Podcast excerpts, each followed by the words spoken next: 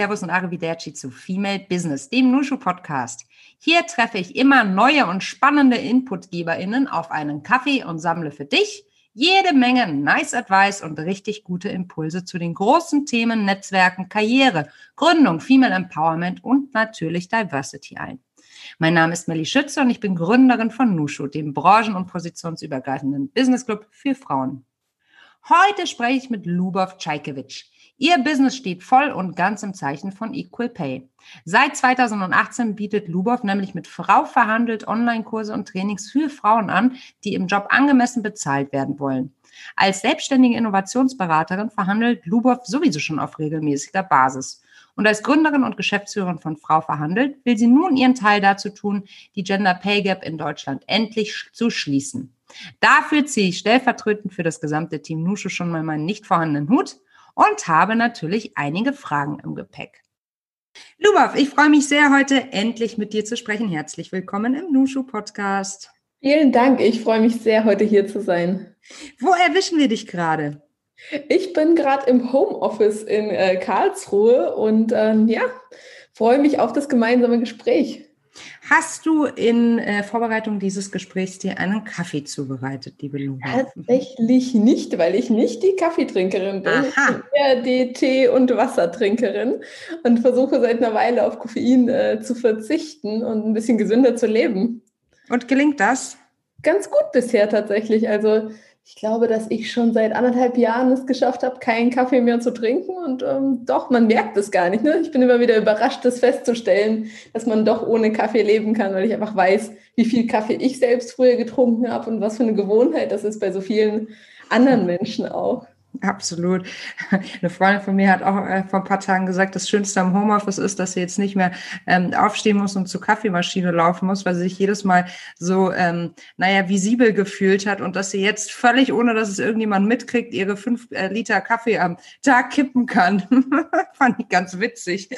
ja, so. so sind Menschen und Geschmack. Ja, ja, ja, ja, absolut. Sie liebt Kaffee.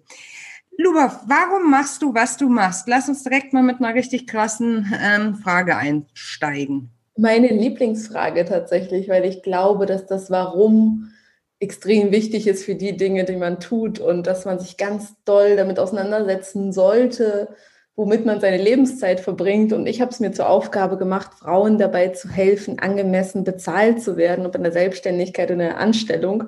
Und es macht, füllt mich einfach mit unglaublich viel Stolz und Freude aus, wenn ich Frauen helfen kann, angemessene Gehälter durchzusetzen, ähm, Urlaubstage und so weiter. Aber im Nachhinein geht es ja immer um die Freiheit, die damit einhergeht. Das heißt, auf meinem Weg mit Frau verhandelt, helfe ich Frauen einfach freier und selbstbestimmter zu leben, dadurch, dass sie für sich einstehen und angemessene Gehälter und Honorare bekommen.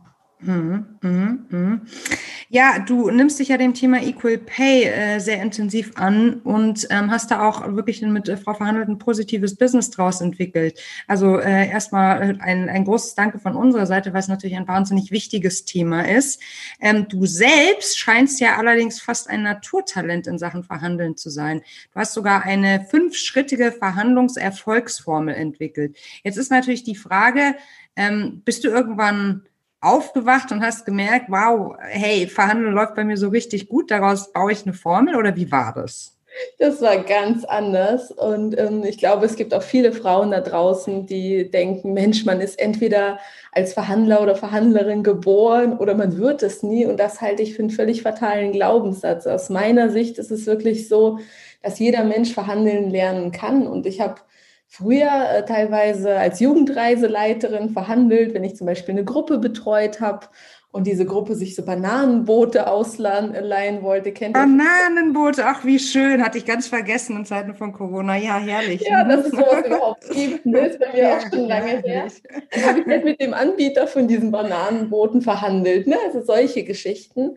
Aber ich habe tatsächlich als Schülerin oder als Studentin nicht gewusst, dass Gehälter oder Honorare überhaupt verhandelbar sind. Ne? Ich hatte diese Annahme im Kopf, ähm, nach dem Studium bewerbe ich mich, kriege gesagt, was in welchem Unternehmen gezahlt wird und entweder ich nehme es an oder ich lehne es ab. Aber dass Gehälter oder Honorare verhandelbar sind, das habe ich nicht mal einsatzweise gewusst, obwohl ich extrem viele Jobs im Studium, in der Schulzeit und so weiter gemacht habe.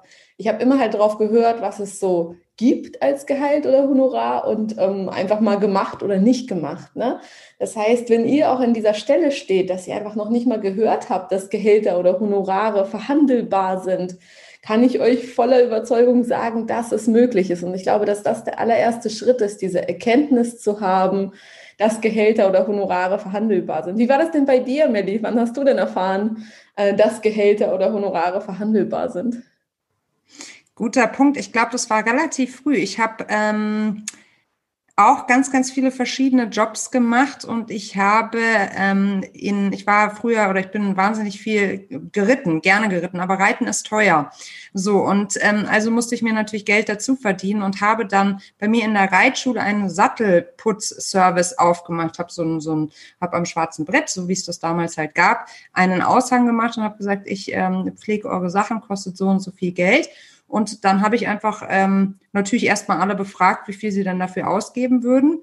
Und ähm, naja, dann habe ich sozusagen meinen Preis festgesetzt und habe dann aber auch gemerkt, naja gut, also das ist äh, nichts, was erstmal in Stein gemeißelt ist, weil diese Dienstleistung gab es davor überhaupt nicht, zumindest mhm. jetzt nicht in meinem Stall. Und ähm, deshalb hatte ich da eben die Möglichkeit, selbst was zu kreieren. Spannend, sehr cool. Ja, der Sattelputzservice. Doch. Vielleicht das erste Unternehmen, ne, wenn man ja. das so na, äh, rückblickend betrachtet. Ja, mit Investitionen und Sattelseife und Co. Ja, ja. Spannend. Ja, bei mir war es tatsächlich dann ein Gespräch zwischen Tür und Angel. Ich habe meine Masterarbeit in einem großen Konzern geschrieben und habe da im Personalbereich gearbeitet und bin äh, mit einer Personalerin die Treppe hochgelaufen und sie fragte mich dann noch, Frau Scheikewitsch, können Sie sich denn vorstellen, nach dem Studium hier anzufangen? Und ich hatte halt mitbekommen, wie die Gehälter im Unternehmen sind und habe dann gesagt, ganz ehrlich, nach fünf Jahren Studium bei den Gehältern nicht wirklich. Und dann meinte mhm. sie, Sie wissen aber schon, dass das alles Verhandlungssache ist. Mhm. Ich bin ehrlich gesagt aus allen Wolken gefallen. Ne? Also ich habe Wirtschaftswissenschaften mit Fokus auf Personal studiert. Das heißt eigentlich das prädestinierte Fach, um genau das zu wissen und zu mhm. verstehen und zu kennen. Und es hat einfach niemand über das Thema gesprochen. Also es hat sich niemand in meinem Bekanntenkreis, niemand in meinem Studiumkreis über Gehälter oder Honorare so wirklich ausgetauscht. Weil, mhm. Wie war mhm. das bei dir, Melly? Hast du damals schon ähm, offen über das Thema gesprochen? Mhm. Ich habe ähm, das auch erst gelernt, als ich aus dem Studium raus war. Ich habe damals auch in einer Personalberatung gearbeitet, habe also geheadhuntet, ähm, äh, Führungs, äh, Fach- und Führungspersonal äh, im Bereich äh, Sales und Marketing. Und da musste ich natürlich mit jeder Kandidatin ins Gespräch gehen und fragen, was willst du denn? Was hast du denn jetzt aktuell und was wünschst du dir für die nächste Position? Und da habe ich das erste Mal gemerkt, A, wie viel, ja, wie viel Unbehagen es den Menschen bereitet, über das Gehalt zu sprechen. Und B, dass äh, Männer und Frauen einfach völlig unterschiedlich antworten, wenn es auch darum geht, was sie im nächsten Job erreichen wollen. Also Frauen, so mein Eindruck damals, wollten Hauptsache dasselbe bekommen, ähm, also absichern und Männer haben ähm, ja gut was draufgelegt für die nächste Position, um ähm, ja, um dort einen Gehaltssprung zu machen. Aber das, das war auch eigentlich so der Beginn, dass ich gemerkt habe, okay, krass. Und dann habe ich ganz viel über Gehälter gesprochen mit Freundinnen und Freunden, habe aber auch gemerkt, dass, dass das eigentlich nicht so ähm, kein angenehmes Thema für die mhm. meisten ist. Das ist vielleicht auch so ein kulturelles deutsches Thema, dass man nicht so über Geld spricht. Was meinst du? Absolut. Also ich mache immer wieder die Erfahrung, dass wenig über Gehälter gesprochen wird und mhm. das ist auch so mh, mm, gefährlich. Ne? Also ich habe das häufig auf der anderen Seite auch erlebt, dass sich Bewerberinnen extrem unter Wert verkauft haben. Ne? Mhm, ne? Absolut. Ich habe in einem Unternehmen erlebt, dass äh, der Chef damals gesagt hat, wir stellen dich gerne ein, aber wir müssen dein Gehalt anheben. Ne? Und zwar nicht mhm. so um 1, 2000 Euro, sondern eher so um 20, ja. damit es nicht völlig außerhalb des Gehaltsgefüges ja. ist. Ähm, das heißt, ich halte es für extrem gefährlich, ähm, den eigenen Marktwert nicht zu kennen und sich darüber ja. auch nicht auszutauschen obwohl es natürlich auch immer passen muss. Ne? Also ich glaube, jetzt eine große Runde auf einer Konferenz und da ganz laut zu fragen, so was verdient ihr denn hier eigentlich? Ja. Äh, ist eher der falsche Rahmen, aber in einem geschützten Rahmen, in so einem Netzwerk wie bei euch, wenn man sich ja. zweit unterhält irgendwie, das ähm, ist auf jeden Fall wichtig, um den eigenen Marktwert zu kennen. Total. Ähm, auf der Homepage steht bei dir, also bei Frau Verhandelt steht, dass du schon über 400 Frauen dazu befähigen konntest, angemessene Gehälter und äh, Tagessätze zu erhalten. Das kriege ja wirklich nach einem richtig, richtig tollen Impact. Kannst du mich ähm, ja so äh, auf so einem Weg beispielsweise mal mitnehmen? Also das Ganze wird äh, für uns durchspielen. Also ja. ich werde Teil sozusagen der Community und äh, dann ab, was passiert dann in den Trainings? Ja. Sehr gerne. Also ähm, was ich mit den Frauen mache, ist ein Online-Kurs. Das heißt, sie machen einen äh, Online-Kurs in fünf oder acht Schritten, je nachdem, ob sie selbstständig oder angestellt sind. Und was da passiert zuallererst, ist, dass sie ihren Marktwert bestimmen. Ne? Das ist, heißt, das ist das, worüber wir gerade auch schon gesprochen mhm. haben, dass sie erstmal schauen, hey, was ist eigentlich ein angemessener Preis für meine Leistung auf dem Markt, unabhängig davon, ob jetzt Gehalt oder Honorar, dass sie sich wirklich mal ähm, ja, die Mühe machen, da zu recherchieren, sich Gehaltsvorbilder zu suchen, Mentoren zu suchen, in Netzwerken Menschen zu fragen, die schon erfolgreich sind. Ne? Das ist so für mich der allererste Schritt. Der zweite Schritt ist, dass sie dann an ihrem eigenen Mindset arbeiten. Denn jemand, der ähm, nicht glaubt, dass er oder sie gut genug ist, äh, schafft es meistens auch nicht für sich einzustehen. Ne? Das heißt, ja. da gilt es wirklich, sich dessen bewusst zu werden, was für einen Mehrwert man für das Unternehmen für das man tätig ist, leistet. Und dass es auch wichtig ist, ähm, zum Beispiel, das erlebe ich sehr, sehr häufig bei Designern oder Illustratoren, dass sie denken, Mensch, ich habe mein Hobby zum Beruf gemacht. Dann mhm. ist es ja auch okay, wenn es irgendwie schlecht bezahlt wird. Ne? Mhm. Da möchte ich dagegen wirken. Ich habe tatsächlich relativ viele Designerinnen, aber auch Trainerinnen, Coaches zum Beispiel bei den Selbstständigen und ganz unterschiedliche Berufe bei den Angestellten. Ne? Also von Projektmanagerin, über Führungskräfte, über Tier, eine Tierarzt-Mitarbeiterin äh, hatten wir vor kurzem mit dabei. Also ganz, ganz vielfältig, auch im öffentlichen Dienst, im Tarif. Dass sie sich erstmal klar werden, was für einen Mehrwert sie eigentlich durch ihre Arbeit leisten. Weil häufig halten wir das, was wir tun, für selbstverständlich und denken, Mensch, das würde jeder andere auch schaffen. Und wir nutzen einfach verschiedene Techniken, ne, von Glaubenssatzumkehrung über Meditation, über ähm, Visualisierung und so weiter, um den Frauen zu helfen, erstmal an sich selbst wieder zu glauben. Ähm, dann gilt es für sie zu erarbeiten, und da leite ich halt durch, jedes Mal zu erarbeiten, ähm, was für Fähigkeiten und Stärken sie haben, welche Erfolge sie in der Vergangenheit, ähm, welche Erfolge sie in der Vergangenheit äh, geschafft haben fürs Unternehmen. Das heißt, ich empfehle da immer so ein kleines Erfolgstagebuch zu führen, weil wir vergessen häufig die Dinge, die, äh, die wir gut machen. Ich weiß nicht, wie es dir geht, aber bei mir ist es zum Beispiel so, dass wenn ich 30 Projekte jetzt auf dem Tisch hatte, 29 sind perfekt gelaufen, eins aber hingegen nicht so gut, dann laufe ich durch die Gegend und denke so, Mensch, dieses eine Projekt, das hättest du ja auch besser wuppen können. Ich weiß nicht, ob du das bei dir auch so kennst. Mhm. Ja, absolut. Ich glaube, das ist auch ein Thema, das wir gar nicht oft genug äh, äh, auf die Agenda setzen können. Ne? Heute Morgen noch haben wir bei Instagram einen Post genau zu diesem Thema gemacht. Schreibt sie auf, was besonders gut gelau gelaufen ist, auch einfach, um mit einem positiven, mit einer positiven Stimmungslage auch wieder in die Woche zu starten. Dann geht's geht's alles viel, viel leichter. Ne? Und dieses Festklammern an den negativen Dingen, also du hattest ja auch gerade vorhin über Glaubenssätze gesprochen, ne? das hindert uns so häufig und äh, ja und schränkt uns ein. Und ich glaube, dass diese Barrieren und diese Fesseln müssen wir einfach äh, ja abstoßen, loswerden. Ne? Ganz genau. Und das Verhandlungsgespräch ist ja nichts anderes als ein Verkaufsgespräch ja. für sich selbst. Ne? Ja. Und äh, da sollte man natürlich die positiven Dinge, die Erfolge, ähm, all das, was man geschafft hat, in den Vordergrund stellen und die sollte man aber auch entsprechend parat haben. Ne? Das heißt, wenn ich das nicht vorbereite und für mich macht die Vorbereitung wirklich 80 Prozent des Verhandlungserfolgs aus. Wenn ich das nicht vorbereite, wie soll ich das dann im passenden Moment auch entsprechend einbringen ins Gespräch? Mhm. Mhm, mh. Genau. Und was die Frauen danach machen, ist äh, die super detaillierte Vorbereitung. Also was ist mein Ziel für dieses eine Gespräch? Ist mein Ziel die Gehaltserhöhung?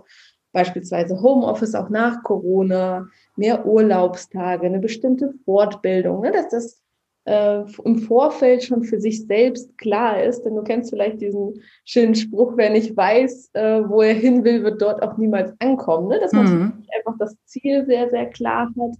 Dann empfehle ich, drei magische Zahlen zu formulieren, sprich so ein Traumzahl, ein, äh, eine Mittelzahl und eine Mindestgrenze. Ne? Gerade mhm. wenn man sich für ein neues Unternehmen bewirbt, hast du ja eben gerade auch gesagt, dass viele Frauen einfach sagen, auch ich möchte äh, das Gleiche. Ja. Und ich finde, man sollte da schauen, äh, was ist der Marktwert für die neue Tätigkeit, wie habe ich mich auch entwickelt und was ist das, äh, die Mindestzahl, die Mindestgrenze, die ich bezahlt bekommen sollte, um jetzt zum Beispiel auch zu wechseln. Ne? Also wo drunter gehe ich auf keinen Fall? Was sind die eigenen Leitplanken? Dann ähm, ist es aus meiner Sicht auch wichtig, den Plan B im Vorfeld schon vorzubereiten. Habe ich gerade fünf verschiedene Angebote, dann kann ich natürlich viel höher pokern, als wenn ähm, ich diesen Job nicht bekommen sollte und dann irgendwie auf der Straße stehe oder meine Miete nicht mehr bezahlen kann. Ne? Das gilt wirklich sehr, sehr detailliert vorzubereiten. Und was ich sehr häufig erlebe, ist, dass äh, vergessen wird, sich auf das Gegenüber vorzubereiten. Also was sind die Werte der Person? Woran wird die Person gemessen? Was sind die Ziele? Und wie kann ich mit meinen persönlichen Forderungen auf die Ziele der Person einzahlen? Also ich habe da beispielsweise eine Buchhalterin dabei gehabt, eine Mama von zwei Kindern in Teilzeit. Und sie ähm, hat schon, sowieso schon immer die Jahresbuchhaltung für ihren Chef vorbereitet ähm, hat aber nie die volle Verantwortung übernommen. Und das Ziel vom Chef war, und deswegen war das Erarbeiten des Gegenübers auch so wichtig, abzugeben und zu sagen, hey, ich kann mich auf andere Dinge konzentrieren, mehr Zeit für andere strategischere Aufgaben zu haben. Und so hat sie dann beispielsweise gesagt, hey, ich übernehme die Jahresbuchhaltung komplett, sodass du dann freie Zeit zur Verfügung hast für andere Dinge. Und sie hat, ich glaube, 300 Euro mehr im Monat bekommen bei einer Teilzeitstelle. Das heißt, da auch mhm. aufzuzeigen, wie kann ich auf die Ziele des Gegenübers einzahlen und eine Win-Win-Situation zu schaffen. Mhm. Das heißt, du setzt eigentlich jetzt gar nicht auf ganz klassische Verhandlungsgesprächstechniken, sondern vor allem auf das Empowerment im Geiste und auf die richtige Vorbereitung. Ähm, ich setze auf die richtige Vorbereitung, aber dazu gehören natürlich auch Gesprächs- äh, und rhetorische Tipps natürlich. Die, mhm. die spielen damit rein. Mhm, mhm, mhm. Aber ihr macht jetzt nicht die, die ganzen Sales-Techniken, die man so, naja, kennt. Was konkret meinst du genau? Oh, die, die man alle irgendwann mal gelernt hat. Einwandbehandlung. Dann gibt es doch noch die, ja. wie heißen die denn? Die, die fangen doch immer mit diesen irgendwas mit S aus so einer Abkürzung. Fällt mir gleich wieder ein. Nicht, ähm, nicht smart, das sind die Ziele, sondern auch sowas, so, so eine Abkürzung. Also was wir machen, ist auf jeden Fall die Einwandbehandlung. Ne? Das mhm. heißt, nach der Vorbereitung kommt dann die, die Vorbereitung auf Totschlagargumente. Und da gebe ich dann entsprechende Muster auch vor. Wie führt man auf das Gespräch zurück? Wie reagiert man bei welchen schönen Argumenten? Sowas wie wir haben kein Budget und so weiter und so fort. Wie setzt man Anker? Ne? All das haben wir auch in unseren Kursen. Aber ich glaube, was die Frauen ganz doll brauchen und was der Kern meiner Arbeit ist, ist tatsächlich der Aufbau der eigenen Selbstsicherheit ne? und die hundertprozentige Vorbereitung, die dann auch in einem Gesprächsleitfaden, und das ist ja dann auch der letzte Schritt von so einem Kurs, mhm. ähm, endet. Das heißt, dass jede Frau für sich hundertprozentig vorbereitet ist, schriftlich, aber auch mental, ne? durch die Mindset-Arbeit, durch die ähm, Vorbereitung von Totschlagargumenten und so weiter. Und da sich einfach in Selbstsicherheit übt, bevor sie ins Gespräch geht. Mhm, mhm, mhm.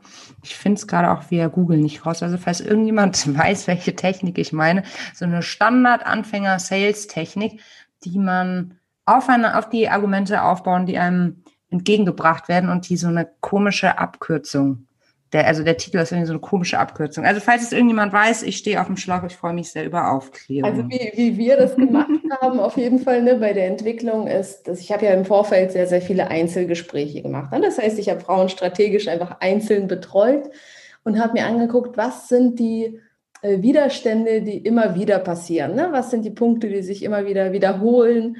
Und die haben wir in den, Tod, äh, in den äh, Kurs eingebaut. Und das sind so 13 typische Totschlagargument-Kategorien. So haben wir es aufgezogen. Da gibt es sicherlich verschiedene Mittel und Wege. Und das ist etwas, was den Frauen zumindest ihr Feedback extrem hilft, weil das wirklich die ganz, ganz typischen sind, äh, die man im Gespräch so hört. Sowas wie, wir haben kein Budget, ich bin der falsche Ansprechpartner, mhm. unfair gegenüber den Kollegen und so weiter. Also es gibt diese äh, typischen Kategorien von Totschlagargumenten und die haben wir ausgearbeitet für äh, die Frauen, um sie am besten zu unterstützen. Ja, das ist natürlich echt ein Riesenschatz, wenn man einfach ja auch da vorbereitet, äh, vorbereitet reingehen kann. Ne? Genau. Bei der riesigen Fakten- und Meinungslage zum Gender Pay Gap würde mich jetzt natürlich total äh, deine Einschätzung interessieren. Warum kommen wir bei dem Thema nur so schleppend voran? Liegt das ähm, ja vielleicht wirklich äh, zumindest in Teilen daran, dass uns Verhandeln und auch ja das selbstbewusste Erfolge benennen nicht von klein auf als Skill beigebracht wurde? Oder wie ist da deine Einschätzung? Ich glaube, das hat extrem viele Einflussfaktoren. Ne? Also was mhm. wir auf jeden Fall noch nicht haben, ist die gesetzlich vorgeschriebene geschlechtsunabhängige Gleichstellung bei der Bezahlung. Ne? Das hat Spanien jetzt vor kurzem eingeführt. Das gleiche gibt es auch in Island beispielsweise, in Neuseeland. Wir haben es gesetzlich noch nicht, aber wir entwickeln uns gerade auf dem Weg dahin. Es gab jetzt auch ein neues Urteil zum Thema Entgelttransparenzgesetz, wo eine Frau ähm, durch das Entgelttransparenzgesetz erfahren hat, dass ihre männlichen Kollegen mehr verdienen im Durchschnitt und das gesetzlich sogar durchgesetzt hat. Aber das war das allererste Urteil dazu ja. jetzt Ende Januar. Ne? Mhm. Das heißt, wir sind von der gesetzlichen Gleichstellung noch ganz weit weg. Plus, ich erfahre es immer wieder, wie wenig Frauen verhandeln. Ne? Es ist gar nicht in erster Linie die Skills, sondern dass ich häufig beobachte, dass Frauen zu mir kommen, die schon zehn äh, Jahre in der Anstellung sind, zum Beispiel als IT-Projektleiterin und in diesen zehn Jahren nie das Gespräch gesucht haben. Ne? Das ist mhm. für mich der allererste Schritt. Und äh, wenn man mich jetzt sehen würde, würde man hinter mir äh, mein Plakat sehen mit dem Leitmotto von Frau verhandelt. Wer nicht fragt, kann nicht gewinnen. Ne? Also da wirklich aktiv das Thema anzusprechen, nicht zu erwarten, dass der Vorgesetzte oder die Vorgesetzte die, guten, die gute eigene Arbeit sieht, ähm, die Überstunden sieht und auf einen zukommt, weil die Person natürlich einfach andere Ziele hat, ne? Kosten sparen will, optimale Mitarbeiter bei möglichst geringen Kosteneinsatz halten will. Das heißt, das Ziel ist da wirklich selbst auch aktiv zu werden. Und ich glaube, dass einfach verschiedene Faktoren von Erziehung über Gesetze, über wie wir einfach aufgewachsen sind, wie unsere Gesellschaft entstanden ist, ähm, da mit reinspielen, wenn es um den bereinigten Gender Pay Gap geht. Da sind wir bei sechs Prozent Stand aktuell in Deutschland. Und den unbereinigten, da gibt es wiederum weitere Faktoren, wie dass Frauen einfach häufiger in Teilzeit arbeiten, ähm, andere Tätigkeiten wählen und so weiter, selten in Führungspositionen sind. Also da ist insgesamt noch sehr, sehr viel Potenzial nach oben. Mhm. Mhm. Luba, was empfiehlst du denn? Äh, wie oft sollte man sein Gehalt ansprechen? Also ich meine, wenn jemand seit zehn Jahren nicht vorgesprochen hat, dann geht es ja da auch wirklich um große, große Summen, weil ich wäre jetzt davon ausgegangen, alle zwei, zweieinhalb Jahre sollte man schon mal vorstellig werden. Und wenn man dort auch einen kleinen, einen kleinen, äh, kleinen äh, Sprung nach oben macht oder nach oben korrigiert wird, dann hat es ja doch einen riesen Impact auf den Rest des Berufslebens, wenn man es da mal kumuliert, ne? Absolut, absolut. Das ist eine der häufigsten Fragen, die mir gestellt wird und ich finde sie super wichtig zur Aufklärung, weil es gibt keine Vorgaben, wann und wie häufig man verhandeln darf. Ne? Also ich kann mich noch an meinen ersten Job noch im Studium erinnern. Ich habe dort nach drei Monaten verhandelt und das hat geklappt, mhm. weil ich einfach in diesen drei Monaten viel mehr liefern konnte, als eigentlich geplant war und viel mehr zum Unternehmenserfolg beigetragen habe. Und ähm, genau so würde ich es halten. Also immer in dem Moment, wo die Bezahlung nicht mehr mit dem Marktwert übereinstimmt, ist aus meiner Sicht die Möglichkeit nachzuverhandeln. Und ich würde mindestens einmal im Jahr verhandeln, unter der Voraussetzung, man hat sich verbessert, man hat verschiedene Dinge geleistet. Und dessen muss man sich halt auch erstmal bewusst werden. Ne? Deswegen dieses Erfolgstagebuch, worüber wir mhm. vorher schon gesprochen haben. Ähm, das heißt, ich würde wirklich empfehlen, jedes Mal dann zu verhandeln, wenn man merkt, Mensch, zwischen dem, was ähm, Ma der Marktwert ist für meine Tätigkeit und dem, wie ich bezahlt werde, ist jetzt eine Diskrepanz. Ne? Also es gibt da wirklich keine Vorgaben und ich, ich persönlich würde empfehlen, mindestens einmal im Jahr zu verhandeln. Es gibt ja auch in vielen Unternehmen die Jahresgespräche da im Vorfeld sich schon anzumelden und zu sagen, hey, das waren meine Erfolge in diesem Jahr. Ähm, deswegen sollte ich bitte da mit aufgenommen werden auf die Liste von Menschen, die im nächsten Schritt auch eine Gehaltserhöhung bekommen. Mhm. Verhandeln hat, glaube ich, auch häufig was mit Angst vor der Blamage zu tun, falls man nicht zu seinem Ziel kommt. Ähm, wir sprechen jetzt, du hast ja auch vorhin äh, davon gesprochen, dass du empfiehlst, ähm, drei äh, Wunschzahlen festzulegen, auch unter anderem die Minimalgrenze als auch die ja absolute Wunschzahl sozusagen. Ne? Ja. Um mal so über ganz positive äh, Aussichten zu sprechen und jetzt eben weg vom Minimum zu gehen, sondern vielleicht wirklich zu dem, zu dem Gedanken Sky is the Limit.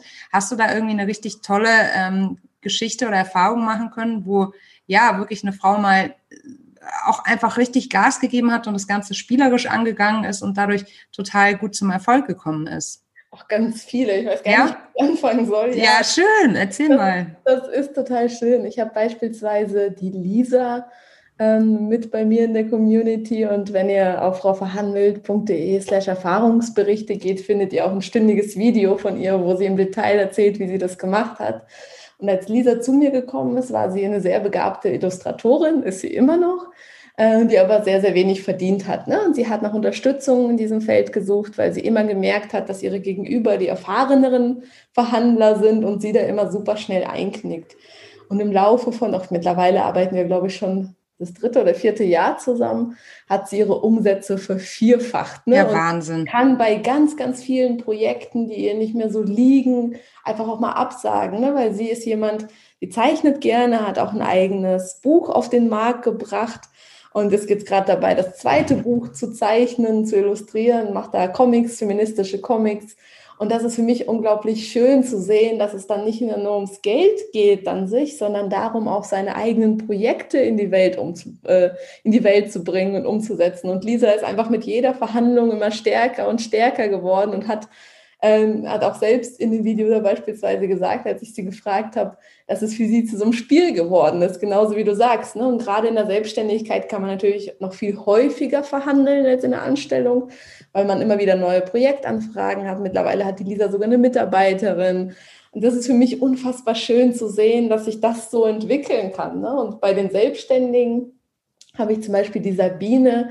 Die Sabine hat ähm, gemerkt, sie ist auch Buchhalterin, andere Buchhalterin als die über den. Den Festangestellten meinst du, oder? Genau, sie ist festangestellte ja. Mhm. Buchhalterin und hat dann mit unserem Kurs zum ersten Mal ihren Marktwert erarbeitet und hat dann festgestellt, so, oh Mist, ich liege 30 Prozent drunter mit Ouch. meinem Gehalt. Ne? Und mhm. hat dann ein ähm, sehr komplexes Gespräch äh, mit ihrem Chef geführt. Ne? Und ich unterstütze dann immer im Rahmen von der Facebook-Gruppe, dass wenn jemand Fragen hat, dass ich denen die Fragen beantworte und so gut es geht helfe.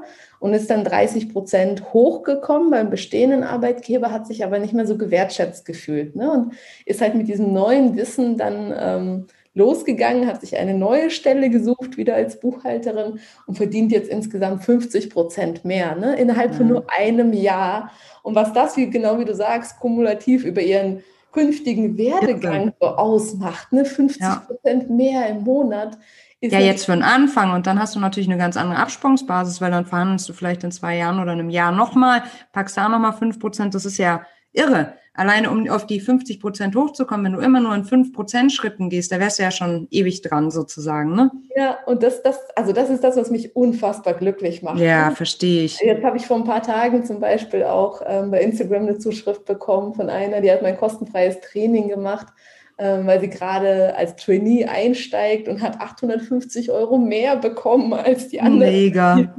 Weil sie es geschafft hat, sich so gut zu positionieren. Und das sind einfach Momente, die mich unfassbar glücklich machen. Ne? Oder auch eine alleinerziehende Mama, ähm, die hat mir vor einer Weile geschrieben, die hat auch mein kostenfreies Training gemacht. Und sie hat gesagt, alle haben zu ihr gesagt, sie soll nicht verhandeln, weil es ist Corona und sie ist so sehr auf das mhm. Geld angewiesen und sie darf sich glücklich schätzen, überhaupt einen Job zu haben. Und sie hat halt innerhalb von meiner Community, wir haben eine Facebook-Gruppe mit fast 8000 äh, Frauen, die sich genau bei den Themen gegenseitig unterstützen. Sie hat innerhalb meiner Community so viel Kraft geschöpft, dass sie trotz dessen, dass ihr ganzes Umfeld quasi gesagt hat, so hey, du, du solltest das nicht machen, du darfst nicht so mutig sein, hat sie ihren Mut zusammengenommen und insgesamt 20 Prozent mehr bekommen. Ne? Und das sind einfach so schöne Erlebnisse, die mein tägliches Warum sind. Ne? Also du hast mich ja ganz am Anfang ja. gesagt, das ist das, was sich in der Welt verändern und bewegen will, dass Frauen selbstbestimmt leben können, dass sie angemessen bezahlt werden für ihre Tätigkeit. Absolut, kann ich total unterstreichen. Und ähm, das ist ein wunderbares Warum, oder? Wenn nicht sogar das Schönste. ja, absolut. Ich würde gerne mit dir noch eine Runde Quick and Dirty spielen, liebe Lubov. Ist das ähm, bekannt? Sonst erkläre ich es einmal kurz. Erklär es gerne einmal kurz. Ja, eine Frage, eine Antwort von dir am besten aus dem Bauch raus und äh, kurz und prägnant innerhalb von einem Satz. Jawohl. Jawohl. Große Begeisterung, jawohl. Gut, let's start. Was war der Moment, der für dich dein bislang größtes Erfolgserlebnis war? Größtes Erfolgserlebnis. Ich glaube, vor kurzem festzustellen, dass in meiner Community mittlerweile über 30.000 Frauen sind. Das ist was, was viel größer ist als ich. Das war ein Erfolgsmoment. Was war die größte Herausforderung in deiner Karriere in den letzten zwölf Monaten? Corona. ähm, aber da kurz gefragt, ich meine, Corona, was hat Corona für dich geändert? Ja, ähm, ich mache Nebenfrau verhandelt Unternehmensberatung, was mhm. ähm, äh, meistens vor Ort stattfindet. Das heißt, dass ich letztes Jahr auf jeden Fall einen sehr großen Umsatzeinbruch in meiner Unternehmensberatung durch Corona hatte. Und das war in den letzten zwölf Monaten auf jeden Fall eine Riesenherausforderung. Hm, ja, absolut. Zu welchen Themen berätst du dann B2B? Innovationsberatung, also mhm. tatsächlich Design Thinking. Äh, mhm. Wie entwickelt man Innovationen und ähm, also Produkte und Dienstleistungen, die Kunden tatsächlich brauchen? Mhm. Witzig, das wusste ich eigentlich. Hm, gut, dass du es nochmal gesagt hast. Welche Situation in deiner Karriere würdest du heute anders angehen als damals? Welche Situation in meiner Karriere? Also ich glaube, ähm, da muss ich kurz nachdenken tatsächlich. Moment. Das angehen als damals. Keine. Also ich glaube, dass ich aus jeder Situation, so herausfordernd die teilweise war, immer viel gelernt habe. Und für mich gehört zu einer erfolgreichen Karriere, so wie ich sie verstehe, nicht keine Fehler zu machen, sondern aus ihnen zu lernen. Schöner Satz. Was war dein größtes Learning in den letzten zwei Jahren? Oh, da gab es so viele. Ich überlege gerade. So das Allergrößte. Ja, yeah. Ich glaube, dass ähm, man einfach selbst die Regeln setzen sollte. Ne? Also ich lebe sehr, sehr stark nach dem Prinzip mein Business, meine Regeln und dass wenn man sich etwas vorstellen kann, dass etwas träumen kann, dass es sich so auch entwickeln darf. Ne? Also dass immer wieder, wenn ich mir klare Ziele und klare Vorstellungen gesetzt habe, es dazu gekommen ist oder ich einen Weg gesucht habe, diese auch möglich zu machen, das dann auch geklappt hat. Ne? Also dass man einfach nicht unbedingt auf alle anderen hören sollte und nicht sich abschauen sollte, wie jemand anderes seinen Weg geht, sondern sich wirklich ehrlich fragen sollte, was für einen Weg möchte ich gehen, was macht mir tatsächlich Spaß, auf welche Art und Weise möchte ich diesen Weg gehen und dann darauf zu vertrauen, dass alles zusammenkommt und was dafür zu tun natürlich, ähm, dass es genau dieser eigene Weg ist. No one is you and that is your superpower. Genau so ist es, ne? Ja. Total. Ja, witzig, da muss ich kurz nochmal hinzufügen, das ist auch eins, ähm, wenn du es gerade so sagst, eins meiner Learnings, jetzt nicht aus den letzten zwei Jahren, aber das ähm, ich noch ganz einprägsam im Kopf habe. Da sagte irgendjemand, genau, da ging es irgendwie darum, ob man das so machen kann. Im Sinne von, mhm. kann man einen Vertrag so gestalten? Passt jetzt nämlich auch ganz gut zum Thema äh, Verhandlung. Und dann meinte, und ich hatte das irgendwie mit einem Freund be betakelt, so, ja, boah, weiß nicht, kann ich das echt bringen? Weil es ging auch irgendwie darum, vielleicht, ähm, ich weiß nicht, ob Preise zu erhöhen oder irgendwie sowas, ne, wo ich mir nicht sicher war. Und dann schaute der mich an und meinte, naja, du, also erstmal gibt's Vertragsfreiheit in Deutschland.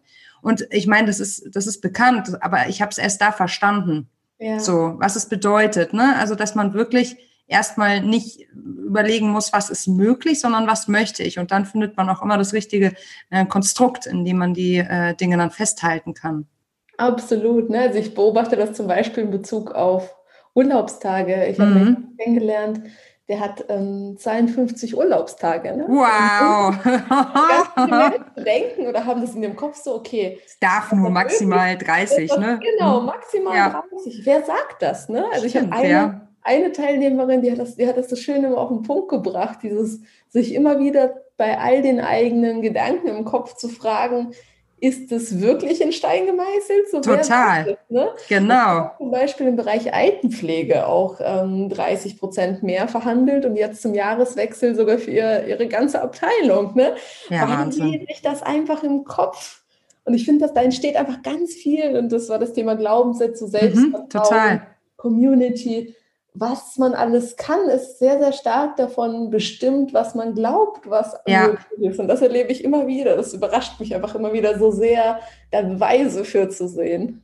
Total. Ja, ich habe, ähm, wir sprechen bei Nushu immer über den Nushu-Effekt, also das, was sozusagen passieren kann, wenn man Teil von Team Nushu ist. Und unser, äh, unser Nushu Roja hat das einmal ganz schön zitiert. Und da ging es auch darum, dass der Nushu-Effekt dir im Endeffekt zeigt, welchen Wert du auch in deinem Umfeld schaffen kannst. Also das ist eine ganz, ganz wunderschöne Definition, die sie uns irgendwann mal zukommen hat lassen. Das war ganz, ganz tolles Feedback. Und ich finde dieses, was man für einen Wert schaffen kann, das finde ich halt auch so, so erstaunlich eben durch Austausch miteinander. Ne? Also das ist so, ich kann das total nachvollziehen, dass man sich dann eben zu den Gehaltsthemen ähm, untereinander besser austauscht ne? und zum Thema Karriere dann wiederum ähm, ja einfach Sparring braucht. Ne? Ja. Und ähm, da passiert einfach unfassbar viel, wenn Frauen auf so einer Ebene zusammenkommen. Ja, und auch feststellen, dass es nicht irgendwelche Superkräfte braucht, um erfolgreich zu ja. verhandeln, sondern dass wenn das die Lisa von nebenan machen kann und die Sabine von neben kann, genau. dass ich das vielleicht dann auch machen kann. Ne? Total. gar nicht so ähm, schwierig ist, wie ich vielleicht die ganze Zeit gedacht habe. Total. Und was auch noch, finde ich, ein wichtiger Aspekt ist, das ist mir vor ein paar Tagen wieder wie Schuppen von den Augen gefallen. Da war ich auf einer Podiumsdiskussion in einem, in, in, einer, in einer Nischenbranche. Da war ich eingeladen und da ging es darum, ähm, ja, wie wir jetzt sozusagen aus dem Thema Chancengerechtigkeit und dem Status quo rauskommen.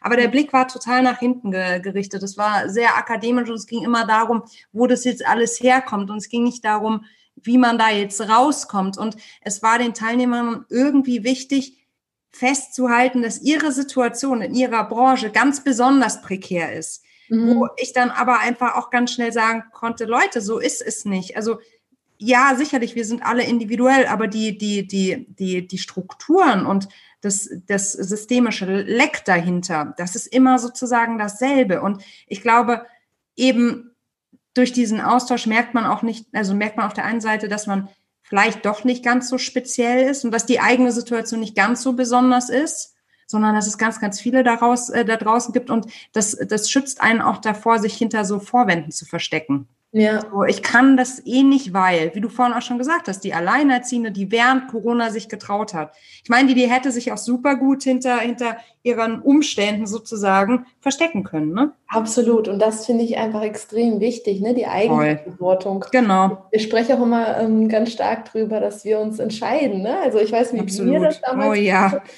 Oh, ähm, ja. bin nach Berlin gekommen und habe mich mit einer Kollegin ausgetauscht. Wir waren beide freiberuflich im Marketing tätig und ich war im For-Profit-Bereich bei einem großen weltbekannten Konzern. Sie war im Non-Profit-Bereich, das heißt, sie hat nur gute, spendenorientierte Unternehmen beraten.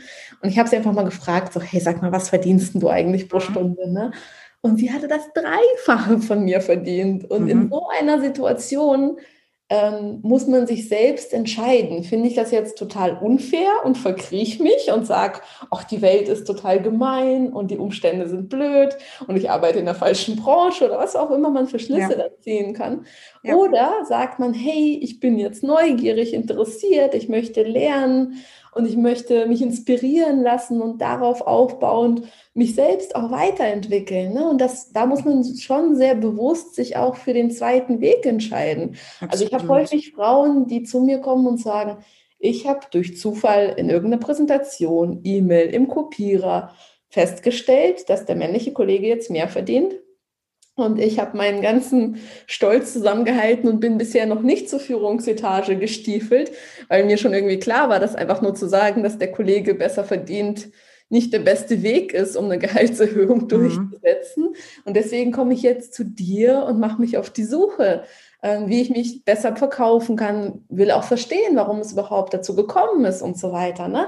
Und diese Entscheidung muss man für sich ja erstmal treffen, statt einfach das Unternehmen sofort zu wechseln. Weil vielleicht wird es im nächsten Unternehmen ja auch nicht besser. Ne? Das heißt, dass man da wirklich bewusst die Entscheidung trifft, dass man für die eigene Bezahlung und insgesamt fürs eigene Leben und für die eigenen Entscheidungen selbst verantwortlich ist. Ne? Und, und damit auch politisch aktiv ist. Die Komponente ja. ist mir noch wichtig. Also wenn wir Frauen uns immer wegducken, wir müssen breite Brust zeigen und wir müssen den Rücken gerade machen für die anderen Frauen. Absolut. Weil wenn ich immer nur das Unternehmen verlasse, dann ja gut, was bringt das dann systemisch? Das bringt überhaupt nichts. Deshalb müssen wir laut werden, deshalb müssen wir da einfach auch in Austausch gehen und da müssen, dafür müssen wir einfach auch selbstbewusster sein. Und wie du schon sagst, das unterschreibe ich, total Entscheidungen treffen. Für uns, für die Frauen. Und ich habe auch auf eurer Webseite gesehen, ne, dieses ähm, denkt man dann, man ist gegen Männer. Und ich finde, ja, dass Männer die größten Unterstützer sind. Ne? Total. Ne? Und wir brauchen die Männer, um das Thema gesetzliche Gleichstellung bei Gehältern auch zu treiben. Wenn ich an mich selbst zurückdenke, sind es häufig Männer gewesen, die mich auch unterstützt haben, die gesagt haben, hey, behandle dein Gehalt so und so, die auch als Chefs mein Gehalt dann durchgesetzt haben. Ne? Also ich glaube, es braucht alle Geschlechter, um das Thema voranzutreiben. Genau, absolut. Aber ich glaube trotzdem, dass wir Frauen unsere Entscheidung erstmal treffen müssen und dann ja. auch vorangehen. Und dann werden die, die Herren der Schöpfung schon hinterherkommen und uns da supporten. Aber wir können auch da nicht die Entscheidung auf andere Schultern übertragen, sondern wir müssen schon sagen, wir stehen jetzt für uns ein. Und wenn man diese Entscheidung einmal für sich getroffen hat, finde ich, dann kommt man auch leichter durchs Leben, weil man dann auch einen, einen, einen Wert für sich definiert hat, an dem man sein Leben wieder ausrichten kann. Und wenn man jeden Tag irgendwie aufsteht, wenn jede von uns jeden Tag aufsteht, wenn sie irgendwo Ungerechtigkeit entdeckt, ne? Ja und ja. sagt, okay, nee, Leute, so kann es nicht sein, darauf aufmerksam macht, ähm, das Ding benennt, thematisiert, meine Güte, da würden wir echt einen Zahn zulegen in der ganzen Debatte. Das denke ich mir immer. Und es kostet nicht mal was. Es kostet nur Überwindung. Absolut, ne? Und dieses, was du sagst, jeden Morgen aufstehen. Ich finde, die eigentliche Währung, äh, um die es geht bei Verhandlungen, bei Gehältern, ist immer die Lebenszeit, ne? Weil Frauen denken so, okay, jetzt ja. habe ich irgendwie 50 Euro mehr. Ähm, aber wenn's, wenn wir diese 50 Euro überschlagen, ne? über, ja. wie, wie du sagtest, über die nächsten 30 Jahre, dann ist ja immer die Frage, habe ich genug für meine Altersvorsorge? Ne? Das äh, Bundesministerium für Arbeit und Soziales hatte erarbeitet, dass 2017 Frauen eine Durchschnittsrente von 700 Euro hatten. Ne? Und ja. Damit wäre meine Miete vielleicht gerade mal so gedeckt, aber mehr ja. auch nicht. Ne? Ich weiß ja. nicht, bei dir ist, Melly. Also in Aber, München wäre damit gar nichts gedeckt. ja. und, und, das ist einfach so extrem wenig. Ne? Und sich dessen bewusst zu werden, dass wenn man angemessen verdient, das dann einfach heißt, dass man viel unabhängiger ist vom genau. Partner, von der Partnerin, vom Arbeitgeber, dass diese Lebenszeit, die man vielleicht auch mit den Kindern verbringen kann oder mit einem Hobby, mit einer Reise, mit was auch immer, dass das die eigentliche Währung ist. Total. Ich habe noch zwei Fragen von Quick and Dirty, bevor ich die eigenen Regeln völlig über Bord geworfen habe. Ähm, ich schließe da jetzt wieder an, okay? Mhm, klar. Wenn du eine Sache auf der Welt sofort ändern könntest, welche wäre das? Corona jetzt gerade. Coroni, Coroni. Bist du Feministin und was ist deine Definition davon?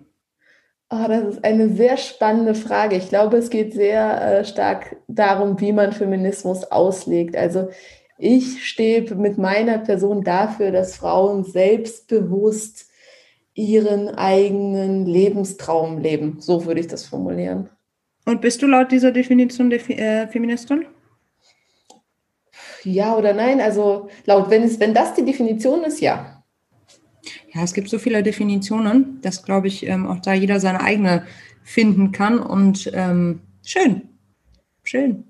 Vielen Dank für dein Engagement und für dein, deine Gedanken und auch deine Power, die du dem Thema widmest, mehr Frauen dazu zu verhelfen, ja, noch mehr zu verdienen oder was heißt noch mehr, ein angemessenes Gehalt, mit dem sie sich wohlfühlen und gewertschätzt fühlen.